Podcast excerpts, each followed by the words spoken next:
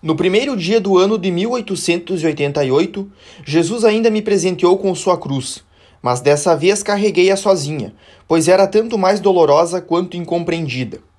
Uma carta de Paulina veio me informar que a resposta de Sua Excelência tinha chegado dia 28, festa dos Santos Inocentes, mas que não a comunicou para mim por ter decidido que meu ingresso só se daria depois da quaresma. Não pude segurar as lágrimas com a ideia de tão longa espera. Essa aprovação teve para mim um caráter muito peculiar. Via meus laços com o mundo rompidos e a arca santa recusando a entrada para sua pobre pombinha. Quero acreditar que devo ter parecido manhosa por não aceitar alegremente meus três meses de exílio. Mas creio também que, sem deixar transparecer essa aprovação, foi muito grande e me fez crescer muito no abandono e nas outras virtudes.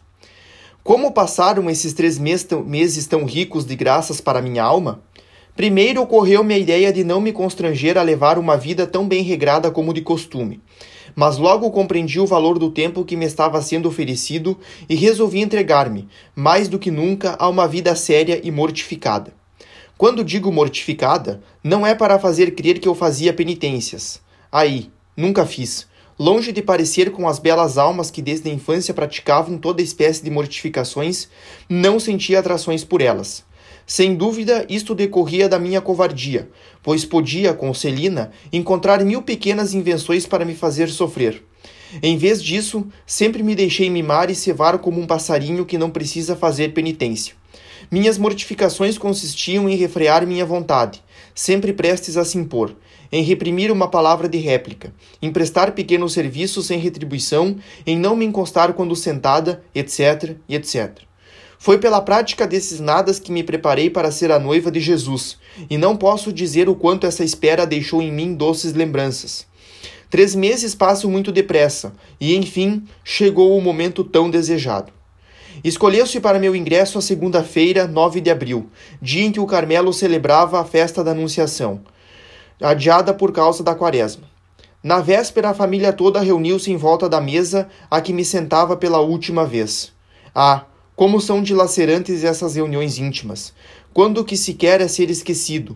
Prodigalizam-se carícias e as mais carinhosas palavras fazem sentir o sacrifício da separação. Meu rei querido quase não falava, mas seu olhar fixava-se em mim com amor. Minha tia chorava de vez em quando e meu tio fazia-me mil elogios afetuosos. Joana e Maria também se esmeravam em delicadezas, sobretudo Maria, que puxando-me à parte me pediu mil perdões pelas penas que pensava ter-me causado. Enfim, minha querida Leoninha, de volta da visitação havia alguns meses, enchia-me de beijos e carícias. Só de Celina eu não falei, mas adivinhais, querida madre, como se passou a última noite em que dormimos juntas. Na manhã do grande dia, depois de lançar um último olhar aos buissonets, ninho gracioso da rainha infância, que não devia nunca mais rever, parti de braços dados com meu rei querido para subir a montanha do Carmelo. Como na véspera a família toda se reuniu para assistir à missa e comungar. Logo após Jesus ter descido ao coração dos meus familiares queridos, só ouvi soluços ao meu redor. Só eu não chorava, mas senti meu coração bater com tanta violência que me pareceu impossível andar quando nos fizeram sinal para chegar até a porta do convento. Andei, embora me perguntando se não ia morrer devido à força das batidas do meu coração. Ah, que momento aquele! É preciso tê-lo vivido para saber como é. Minha emoção não se expressava externamente. Depois de ter abraçado todos os membros da minha querida família, pus-me de joelhos diante do meu incomparável pai e pedi-lhe a bênção. Ele mesmo ajoelhou-se e me abençoou chorando.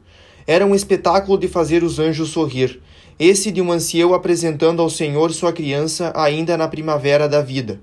Alguns momentos depois, as portas da arca sagrada fechavam-se sobre mim e passava a receber os abraços das irmãs queridas que me haviam servido de mães e que ia doravante tomar por modelo das minhas ações.